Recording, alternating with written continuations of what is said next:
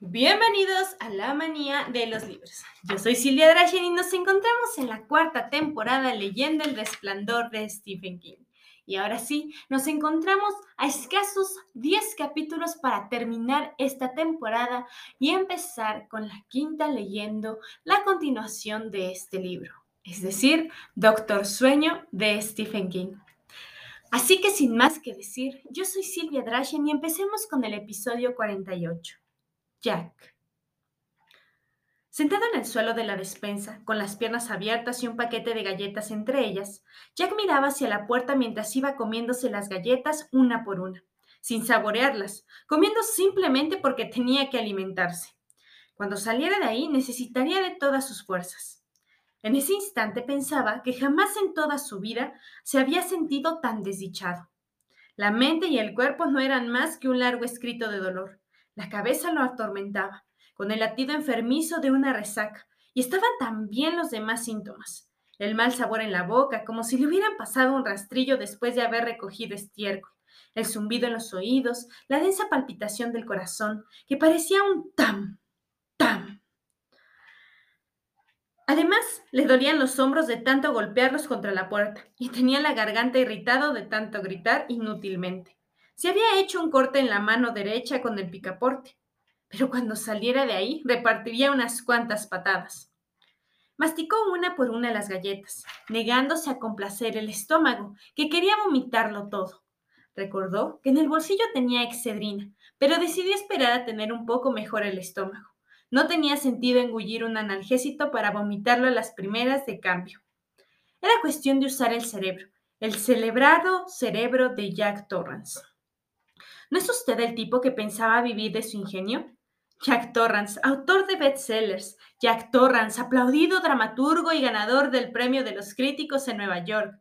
Jack Stephen Torrance, hombre de letras, pensador de valía, ganador del premio Pulitzer en la 70 por su conmovedor libro de memorias Mi vida en el siglo XX. Y toda esa mierda se reducía a una sola cosa, se dijo, vivir de su ingenio. Vivir del propio ingenio en saber siempre dónde están las avispas. Se puso otra galleta en la boca y la masticó. En realidad todo se reducía, se puso Jack, a que no confiaban en él, a que no podían convencerse de que él sabía qué era lo mejor para ello y cómo conseguirlo. Su mujer había intentado usurpar su lugar, primero valiéndose de un juego limpio, pero después sucio cuando sus insinuaciones mezquinas, sus gimoteantes objeciones, no habían podido resistir el peso de los sólidos y meditados argumentos de él.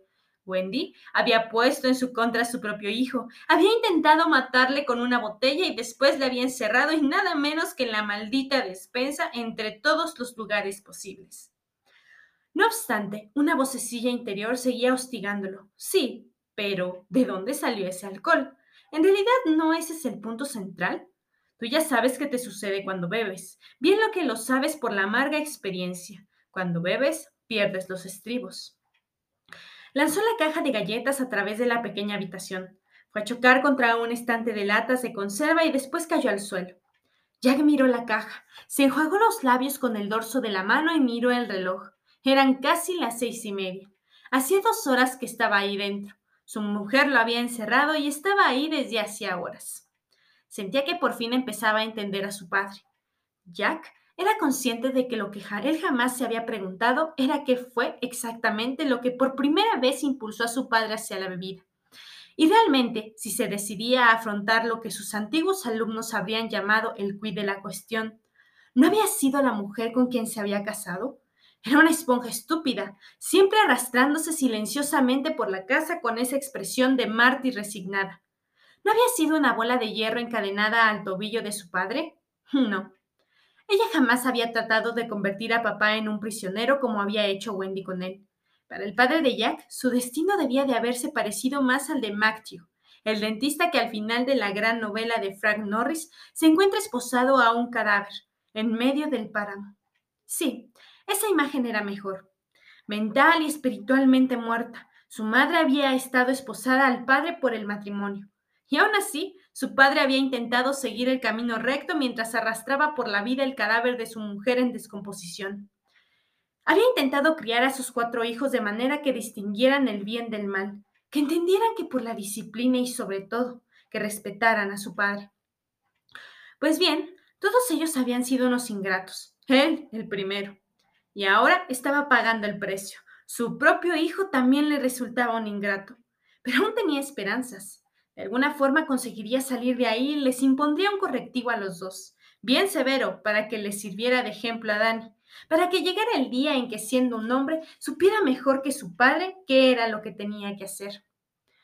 Recordaba aquella cena del domingo, cuando su padre había peleado a su madre en la mesa, lo horrorizado que había quedado él y sus hermanos. Pero ahora Jack advertía lo necesario que había sido aquello. Comprendía que su padre no había hecho nada más que fingir ebriedad, que su ingenio se había mantenido despierto y alerta y atento al más leve signo de falta de respeto.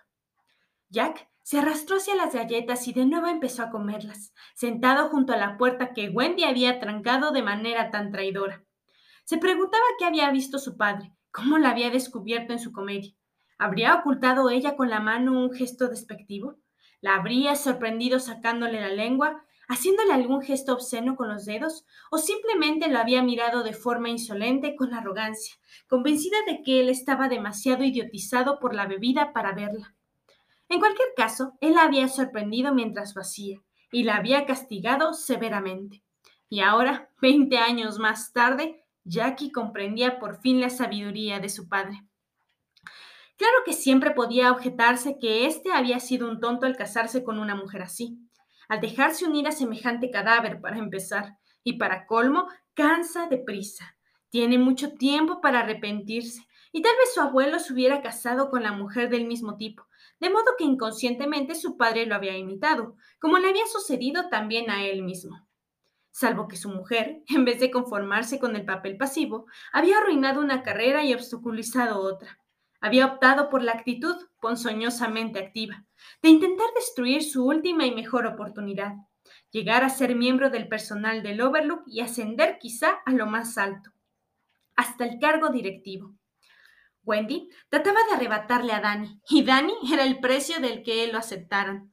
Era una estupidez, por supuesto, ya que no se entendía por qué querían al hijo cuando podían tener al padre, pero era muy común que a los patrones se les ocurrieran tonterías así, y la condición estipulada era esa. Naturalmente, Jack advertía que no podría razonar con ella. Había procurado hacerla entrar en razón en el salón colorado, pero Wendy no solo se había negado a escucharlo, le había asestado un botellazo en la cabeza, pero ya habría otra oportunidad y pronto conseguiría salir de ahí. De pronto, contuvo el aliento e inclinó la cabeza. Le pareció escuchar la música de un piano que tocaba un boogie-googie, y se oían esos ecos de risa y aplausos. Los ruidos llegaban amortiguados por la puerta de madera, pero se oían. La canción era En la ciudad vieja se armó el lío esta noche. Cerró los puños desesperanzado y se contuvo para no volver a emprenderla puñetazos con la puerta. La fiesta se reanudaba y habría de todo para beber. En alguna parte, bailando con otro, estaría la muchacha que él había sentido enloquecedoramente desnuda bajo la túnica del satén blanco. Me las pagaréis. Volví a aullar. Me las pagaréis los dos, malditos. Juro que os haré tomar vuestra medicina por esto. Seguro. Os Tranquilo, tranquilo, vamos, dijo una voz queda al otro lado de la puerta. No hace falta gritar, amigo, lo oigo perfectamente. De un salto, Jack se puso de pie. Grady, ¿es usted? Sí, señor, claro que sí. Parece que lo han encerrado. Déjeme salir, Grady. Al parecer, mal podía haberse ocupado del asunto que comentamos, señor. Ya sabe a qué me refiero, a lo de encarilar a su mujer y a su hijo. Ellos me han encerrado aquí. Quita el cerrojo, por el amor de Dios. ¿Y permitió que lo encerraran? En la voz de Grady se traslucía una cortés sorpresa. Vaya, vaya, una mujer que es la mitad de fuerte que usted y un niño pequeño. En fin, no es como para pensar que tenga madera de directivo, ¿no le parece? Acompasadamente, en la sien derecha de Jack empezó a latir una vena. Déjame salir, Grady, yo me ocuparé de ellos. ¿Lo hará realmente, señor? Lo dudo. La cortés sorpresa había dado paso a una cortés preocupación. Me duele decir que lo dudo. Hemos llegado yo y los demás Hemos llegado a creer realmente que usted no se toma todo esto muy a pecho y que no tiene las las agallas necesarias. Sí que las tengo, exclamó Jack. Las tengo, lo juro. ¿Y nos traerá a su hijo? Sí, sí. Su mujer se opondrá enérgicamente a esto, señor Torrance, que aparentemente tiene algo más de fuerza de lo que habíamos imaginado y más recursos. A usted sin duda parece que le venció. Grady soltó una risita y luego agregó. Tal vez, señor Torrance, deberíamos haber empezado desde el primer momento a tratar con ella. Se lo entregaré, lo juro, aseguró Jack con la cara apoyada contra la puerta transpirando. Y ella no se opondrá, le juro que no, no podrá. Me temo que tendrá que matarla, dijo Grady con frialdad. Haré lo que tenga que hacer. Usted déjeme salir. ¿Me da su palabra, señor Torrance? insistió Grady. Mi palabra, mi promesa, mi voto sagrado, lo que quiera, demonios, sí. Se produjo un chasquido al correrse el cerrojo. Lentamente, la puerta se entreabrió. Jack dejó de hablar, de respirar. Por un momento tuvo la sensación de que la muerte misma estaba al otro lado de esa puerta. La sensación pasó. Gracias, Grady, susurró Jack. Le juro que no lo lamentarán. Le juro que no. No hubo respuesta. Jack cobró conciencia de que todos los ruidos habían cesado, salvo el frío ulular del viento. Empujó la puerta y las bisagras se dieron con un débil chirrido. La cocina estaba vacía. Grady había desaparecido. Todo estaba en silencio, congelado bajo el frío resplandor blanco de los tubos fluorescentes. Jack dirigió la mirada hacia la enorme tabla de picar carne que los tres solían usar como mesa para las comidas. Sobre ella había un vaso para martini, casi un litro de ginebra y un platillo de plástico lleno de aceitunas. Apoyado contra la mesa había uno de los mazos de roqué que guardaban en el cobertizo. Jack estuvo largo rato mirándolo. Después, una voz mucho más profunda y potente que la de Grady le habló desde alguna parte, desde todas partes, desde dentro de sí mismo. Mantenga su sorpresa y su promesa, señor Torrance. Sí, lo haré. Asintió y él mismo percibió el bajo servicialismo de su voz pero no capaz de evitarlo. Lo haré. Se acercó a la mesa y apoyó la mano en el mango del mazo. Luego lo levantó y lo blandió. El mazo silbó malignamente en el aire y Jack Torrance empezó a sonreír. Y bueno, este fue el episodio del día de hoy. Como les digo, ya solamente nos faltan 10 capítulos para terminar el resplandor y por fin empezar a leer la secuela de esta historia es Doctor Sueño, ya que les tengo que recordar que esa fue la historia que elegimos para la quinta temporada, para que en la sexta y en la séptima continuemos con la historia de las crónicas de Narnia, los dos siguientes libros y después de ellos continuar con otra historia independiente de terror, ya sea de Stephen King o de algunos autores clásicos, aunque también puede que no sean de terror, sino de fantasía y de magia. Así que, sin más que decir, recuerden que me pueden seguir en mis redes sociales que encuentran en Instagram como La Manía de Silvia Drachen o Silvia Drachen Cosplay y en TikTok me encuentran como S Drachen Cosplay. Así que sin más que decir, yo soy Silvia Drachen y nos vemos en un próximo episodio.